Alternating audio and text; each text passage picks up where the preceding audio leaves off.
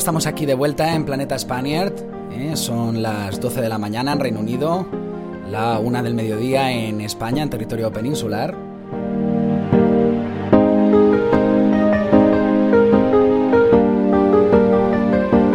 Un saludo a todos los que os conectáis a este directo más reflexivo, más pausado, con el que tratamos, como ya vengo explicando a lo largo de la mañana, de hacer un alto en el camino ¿eh? y pararnos a pensar en este mundo frenético, en este día a día que no nos deja casi, pues, ni siquiera, pues eso, pararnos a respirar, pues vamos a tratar de emplear nada, unos minutitos en escoger algún texto literario, algún texto de alguna canción, alguna reflexión previa de algún intelectual para reflexionar acerca de ello, reflexionar acerca de la vida, de nuestra existencia y ponernos un poquito más profundos, que también es necesario de vez en cuando.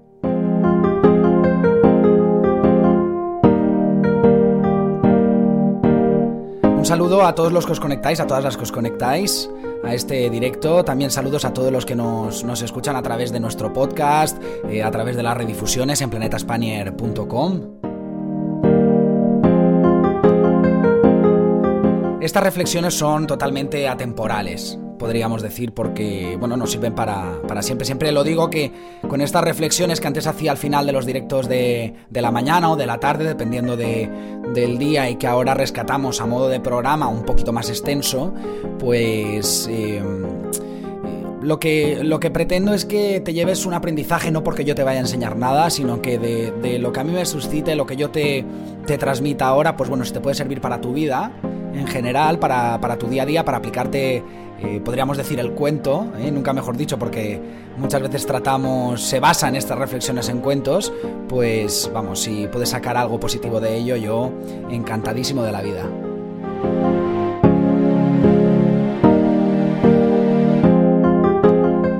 Ya metidos en la temática del programa de hoy, hoy vamos a reflexionar acerca de la tecnología, ¿eh? de cómo la tecnología ha cambiado nuestras vidas para bien. Evidentemente, la tecnología acerca a personas, eh, la tecnología, por ejemplo, a la gente que estamos en el extranjero nos permite estar muy cerquita de nuestros seres queridos, eh, acerca a través de estas plataformas como Zoom, como Skype y, otros muchos medios, ¿no? Videollamadas y demás, pues podemos contactar con nuestras familias, podemos verlos y eso hace, mm, ¿qué te digo yo? 15 años era inimaginable. Pero también nos ha influido en nuestra forma de actuar, ¿eh? nuestro pasito a pasito cada día. Estamos muy pegados a la pantalla, ¿eh? Yo tengo aquí mi, mi, smartphone y estamos muy pegaditos a la pantalla. De hecho, voy a utilizar una pantalla para reflexionar sobre el uso de la tecnología, cosa que es bastante paradójico.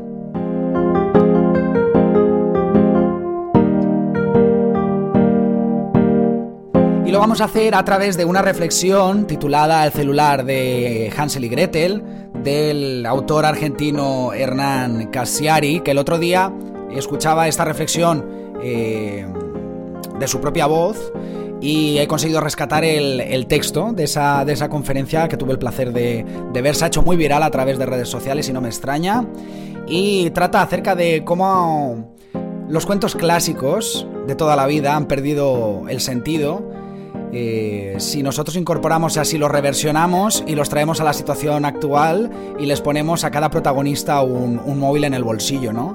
Como en las tramas no tendrían prácticamente ningún sentido porque precisamente en una confusión, en un distanciamiento por la no comunicación inmediata entre algunos de los protagonistas de las historias, pues como estas historias perderían todo el sentido. Es un texto bastante profundo. Es un texto, también, por qué no decirlo, bastante, bastante extenso, pero merece la pena. Así que voy a pasar a leerlo y a partir de ahí, pues, os comento a mí qué, me suscita, ¿eh? qué, es lo que crea en mí ¿eh? este, este, este maravilloso, he dicho cuento, pero esta maravillosa reflexión ¿no? de, del gran Hernán Cacciari.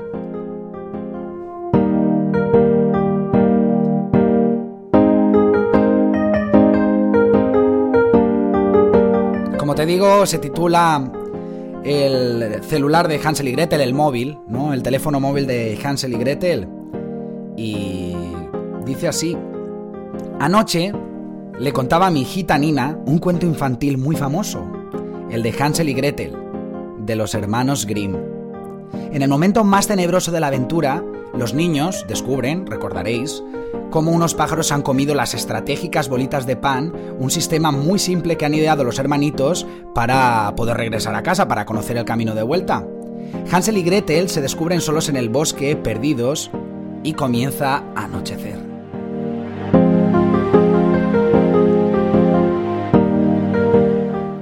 Dice el autor, dice, mi hija me dice justo en el punto de clímax narrativo, eh, justo en ese momento dice, no importa, que lo llamen al papá por el celular.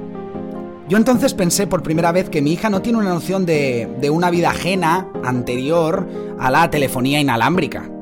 Y al mismo tiempo descubrí qué espantosa resultaría la literatura, toda ella en general, ¿eh? si el teléfono móvil hubiera existido siempre, ¿eh? como cree mi hija de cuatro años. ¿Cuántos clásicos habrían perdido su nudo dramático? ¿Cuántas tramas hubieran muerto antes de nacer? Y sobre todo, qué fácil se habrían solucionado los intríngulis más célebres de las grandes historias de ficción.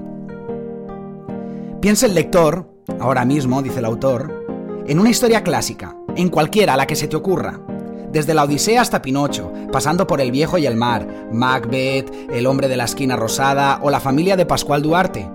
No importa si el argumento es elevado o popular, no importa la época ni la geografía.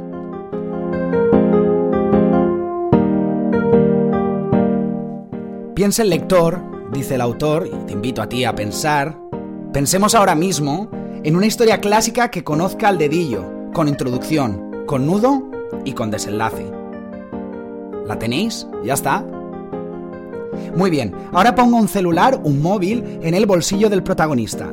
No un viejo aparato negro empotrado en una pared, sino un teléfono como los que existen hoy, con cobertura, con conexión a correo electrónico, con chat, WhatsApp, con saldo para enviar mensajes, eh, con la posibilidad de realizar llamadas internacionales cuatribanda.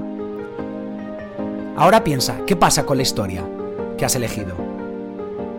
¿Funciona la trama como la seda? ¿Funciona Ahora que los personajes pueden llamarse desde cualquier sitio, ahora que tienen la opción de chatear, generar videoconferencias, enviarse mensajes de texto, ¿verdad que no funciona para nada?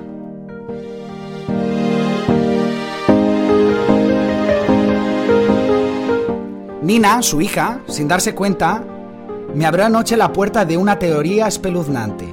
La telefonía inalámbrica va a hacer añicos las viejas historias que narremos las convertirá en anécdotas tecnológicas de calidad menor. Con un teléfono en las manos, por ejemplo, Penélope ya no espera con incertidumbre a que el guerrero Ulises regrese del combate. Con un móvil en la canasta, Caperucita alerta a la abuelita a tiempo y la llegada del leñador, el leñador no hace ni falta que aparezca. Con telefonito, el coronel sí tiene quien le escriba un mensaje, aunque fuese spam y Tom Sawyer no se pierde el Mississippi gracias al servicio de localización de personas de Telefónica. Y el chanchito de la canasta de madera le avisa a su hermano que el lobo está yendo para allí. Y Gepetto recibe una alerta de la escuela avisando que Pinocho no llegó por la mañana.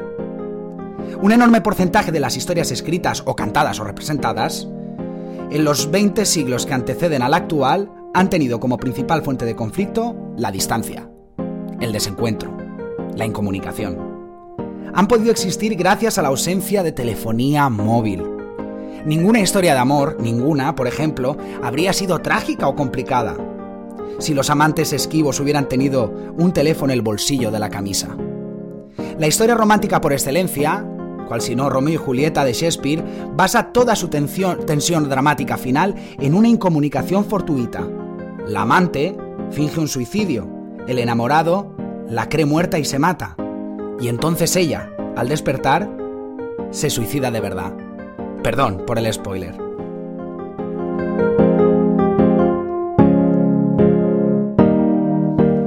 Si Julieta hubiera tenido un teléfono móvil, le habría escrito un mensajito de texto a Romeo en el capítulo 6. Me hago la muerta, pero no estoy muerta. No te preocupes, ni hagas idioteces. Un beso y todo el grandísimo problemón dramático de los capítulos siguientes se habría evaporado.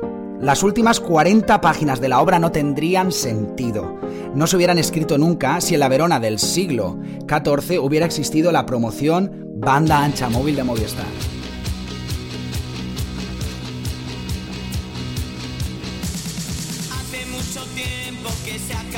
La tecnología, por ejemplo, habría desterrado por completo la soledad de Arakataka y entonces la novela de García Márquez se llamaría 100 años sin conexión. Narraría aventuras de una familia en donde todos tienen el mismo nick, Buen Día 23, A. Buen Día, Aureliano barra baja Good Morning, pero a nadie le funciona el Messenger. La famosa novela de James McCain, El cartero llama dos veces, escrita en 1934, llevada más tarde al cine, se llamaría El Gmail me duplica los correos entrantes y versaría sobre un marido con esposa fiel que descubre, leyendo el historial de chat de su esposa, el romance de la joven adúltera con un forastero de mal vivir. Samuel Beckett habría tenido que cambiar el nombre de su famosa tragicomedia por actos, con actos por un título más acorde a los avances técnicos. Por ejemplo, Godot tiene el teléfono apagado o está fuera del área de cobertura. La historia de dos hombres que esperan en un páramo la llegada de un tercero que no aparece nunca o que se queda sin saldo. En la obra El JPG de Dorian Gray, Oscar Wilde contaría la historia de un joven que se mantiene siempre lozano y sin arrugas, en virtud a un pacto con Adobe Photoshop, mientras que en la carpeta Images de su teléfono, una foto de su rostro se pixela sin remedio, paulatinamente, hasta perder la definición.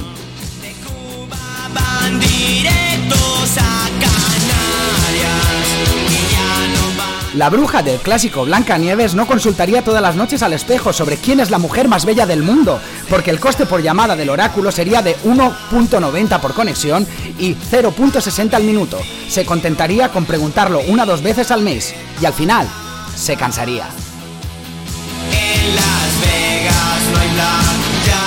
¿Cómo no? También nosotros nos cansaríamos, nos aburriríamos con estas historias de solución automática. Todas las intrigas, los secretos y los destiempos de la literatura, los grandes obstáculos que siempre generaron las grandes tramas, fracasarían en la era de la tecnología, wifi y del móvil.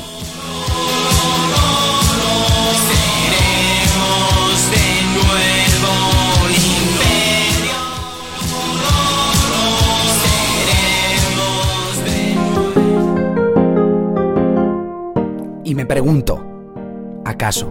dice el autor. ¿No estará caos ocurriendo lo mismo con la vida real? ¿No estaremos privándonos de aventuras novelescas por culpas de la conexión permanente? ¿Alguno de nosotros alguna vez correrá desesperado al aeropuerto para decirle a la mujer que ama que no suba ese avión, que la vida es aquí y ahora? No, le enviaremos un mensaje de texto lastimoso, un mensaje breve desde el sofá, cuatro líneas con mayúsculas. Quizás le haremos una llamada perdida y cruzaremos los dedos para que ella, la mujer amada, no tenga su telefonito en modo vibrador.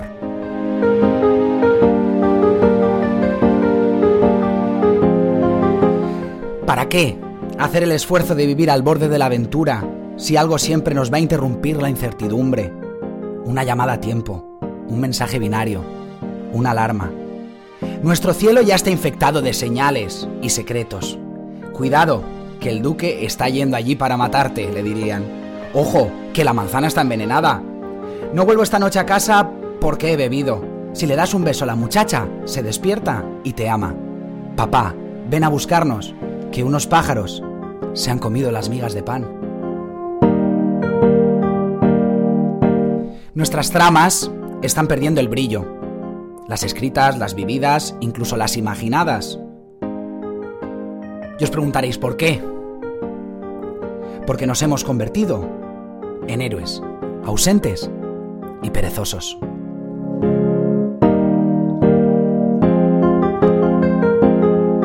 Qué maravilla de texto, de verdad. Además he intentado hacer ahí un cambio de música para romper lo clásico con lo actual, aunque con una canción de los Nikis que ya tiene ya tiene su tiempo.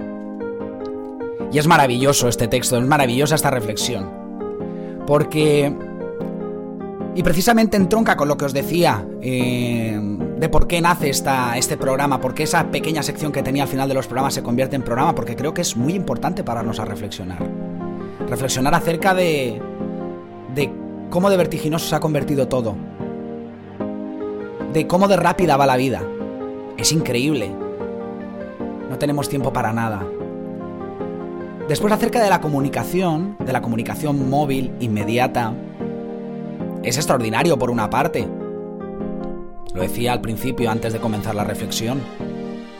Por una parte, tenemos la posibilidad de conectar con quien queramos, en el momento que queramos, desde donde queramos. Y eso nos puede librar, por ejemplo, de, pues, de tener algún susto. Pero también nos está quitando la oportunidad de precisamente vivir esos momentos no tan agradables, quizás, pero que quizá puedan contribuir a fortalecernos. Y no lo estamos viviendo. Ni en nuestras relaciones, ni en nuestro día a día, ni en nuestros trabajos, y por no cambiar de sujetos, ni con nuestros amigos, ni con nuestra familia, ni con nuestras parejas, ni con nadie, ni quien esté por conocer. Comentaban hace poco, sobre todo la, los, más mayores, ¿no? hablan de, de, la época de las que yo la he vivido, la época de las, de las cabinas, incluso cuando, cuando no era tan sencillo, cuando estaban los locutorios no era tan sencillo conectar con otras personas. A las 5 en la plaza y quien no esté no viene. Eso ya no ocurre. Ya no ocurre. Siempre puede existir la posibilidad de escribir al amigo y decir, oye, que dónde estás, que te esperamos cinco minutos más y nos vamos. Hace no tantos años sabíamos el sitio y el lugar en el que encontrarnos y a la hora en la que encontrarnos con la gente que queríamos encontrarnos. Ahora todo eso ya no existe, se ha evaporado, como dice la, reflexión. Y trasladado a los cuentos, muy acertadamente, además con mucha gracia, con genialidad, con genialidad por parte de este autor, nos damos cuenta de eso precisamente. De que esas historias, que en definitiva estaban basadas en vida, porque en definitiva un autor, sea de un cuento, sea de una novela, al final lo que trata de buscar es verosimilitud con la vida real, ¿no?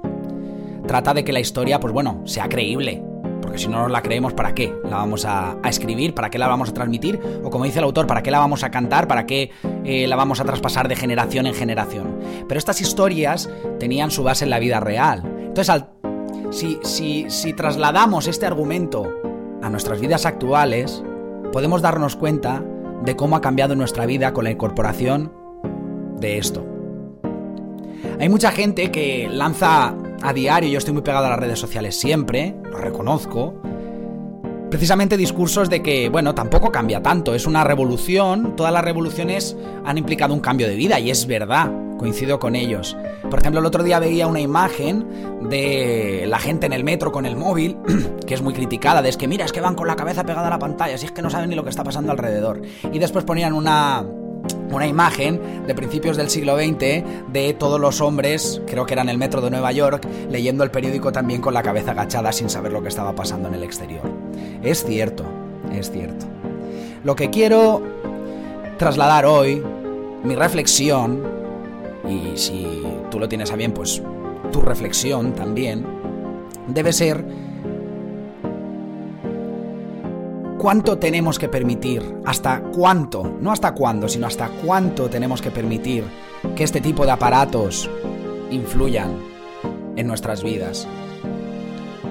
¿Qué tipo de coto, eh, aunque no se le puede poner puertas al campo, pero qué tipo de, de límites tenemos que establecer para esto? Y entronca con una reflexión muy importante, que lleva sucediendo durante mucho tiempo sin casi darnos cuenta, y es que nuestra vida es totalmente pública. Y esto cambia la concepción del espacio público y el espacio privado que arrastrábamos desde, desde un largo tiempo. Lo privado era lo tuyo, después el espacio público y encima había diferentes maneras de comportarnos en un sitio y en otro. ¿no? Yo en mi casa hago lo que quiero, pero una vez salgo de mi casa hay una serie de normas. Estamos expuestos 100%. Y yo hablo en primera persona porque yo estoy súper expuesto y ahora con el tema de la radio, pues más. Pero es necesario, por ejemplo, compartir minuto a minuto todo lo que hacemos. Hay una anécdota muy graciosa que es real, que es una persona que dijo, me voy de vacaciones, para mis amigos, los que quieran, te está la llave debajo del felpudo. ¿Somos conscientes del alcance que tienen nuestras publicaciones en redes sociales, por ejemplo? Más allá de lo que estaba reflexionando hasta ahora, que era la inmediatez, ¿no? Con la que comunicarnos. ¿Somos conscientes realmente de las facilidades que estamos dando a muchos, ¿por qué no decirlo?, poderes fácticos de tenerlos bajo control, de saber en cada momento qué es lo que hacemos, qué es lo que queremos, qué es lo que nos gusta a través de nuestros likes, por ejemplo. ¿Somos conscientes de todo ello? Vivimos en un mundo libre y cada uno tiene la libertad de hacer lo que le plazca. Y si hay gente que quiere contar que ahora me estoy comiendo una tostada y después me voy a ir al baño porque me ha sentado mal el café, oye, decisión de cada uno, de cada una. De verdad. Pero seamos conscientes antes de, de llevar a cabo este tipo de acciones, este tipo de comunicaciones, esta sobreexposición. Seamos conscientes de lo que realmente implica. Con el tema del COVID y las vacunas ha salido un tema y no me voy a meter, no quiero meterme en jardines, yo tengo mi, mi, opinión y bastante formada y he tratado, sobre todo en las últimas semanas, de formarme más aún porque surgen muchas voces y uno nunca sabe, ¿no? El oficialismo hasta dónde cuenta la verdad. Y, pero bueno, yo tengo mi, mi, opinión acerca de esto, pero se dijo en un primer momento que nos iban a meter un microchip para controlarnos a través de las vacunas. Ya lo hablé en la anterior temporada. Parece de ciencia ficción. Yo realmente no lo creo, pero ¿sabéis por qué? No porque no los crea capaces, sino porque ya nos tienen controlados saben lo que hacemos, saben lo que nos gusta. Os invito a investigar acerca de Cambridge Analytica, ponerlo en Google, Cambridge Analytica, como la ciudad analítica. Y cómo esta empresa consiguió, a través de un tratamiento específico de, nuestros datos en redes sociales, controlar las votaciones en las elecciones de muchísimos sitios en el mundo. Y viciar la opinión de la gente hacia un lado y hacia otro. Porque cuando saben todo lo que nos interesa, todo lo que hacemos minuto a minuto, vamos, mm, nos conocen mejor que nosotros, ellos son capaces, son gente muy formada, son capaces de lanzarnos los mensajes que nosotros queremos escuchar, hasta el punto de que ese candidato que nunca votaríamos sea nuestro candidato. Y hablo del terreno político como podríamos hablar de muchísimas otras cosas. Amiga, amigo, te aprecio, de verdad, simplemente por el hecho de que conectes con nosotros cada día, ¿eh? que te estés sumando a esta segunda temporada de Planeta Spanier. Te pido que, que, reflexiones acerca de esto y que te replantees muchas cosas. Os conozco a muchos de vosotros, a muchas de vosotras personalmente. No solo seguís a la radio a través de la página de Facebook o a través de, otras plataformas, sino que yo también os sigo a vosotros o somos amigos en redes sociales de hace muchísimo tiempo, somos contacto en, esas plataformas y veo el protocolo, no voy a tirar de orejas a nadie, ¿eh? pero veo el protocolo de actuación y digámoslo así porque es una cosa muy seria que tiene la gente en redes sociales. Tengamos muchísimo, muchísimo cuidado. Eso respecto a ti, respecto a los menores, muy importante. No sobrespongamos a los menores en redes sociales, por favor. Ellos dependen de nosotros a día de hoy. Dependen de nosotros a día de hoy. Veo imágenes de, niños muy pequeños en, redes sociales. Estamos regalando la imagen de nuestros hijos, de nuestros nietos, de nuestros sobrinos a través de las redes sociales. Es que es lo que hacemos cada vez que subimos una foto. Estamos regalando nuestra imagen. Estamos autorizando a este tipo de plataformas, a este tipo de corporaciones, que en un principio normalmente cuando salen las redes sociales son más pequeñas y después son absorbidas por grandes corporaciones, manejadas por los que manejan casi todo en el mundo, les estamos dando, regalando nuestra vida. Plantéatelo, si quieres hacerlo, eres libre para ello. Pero piénsalo dos veces antes de hacerlo. Y sobre todo no tienes ningún derecho de regalar la información, la imagen de los menores de edad. Mucho cuidado con eso, ¿eh? Mucho cuidado.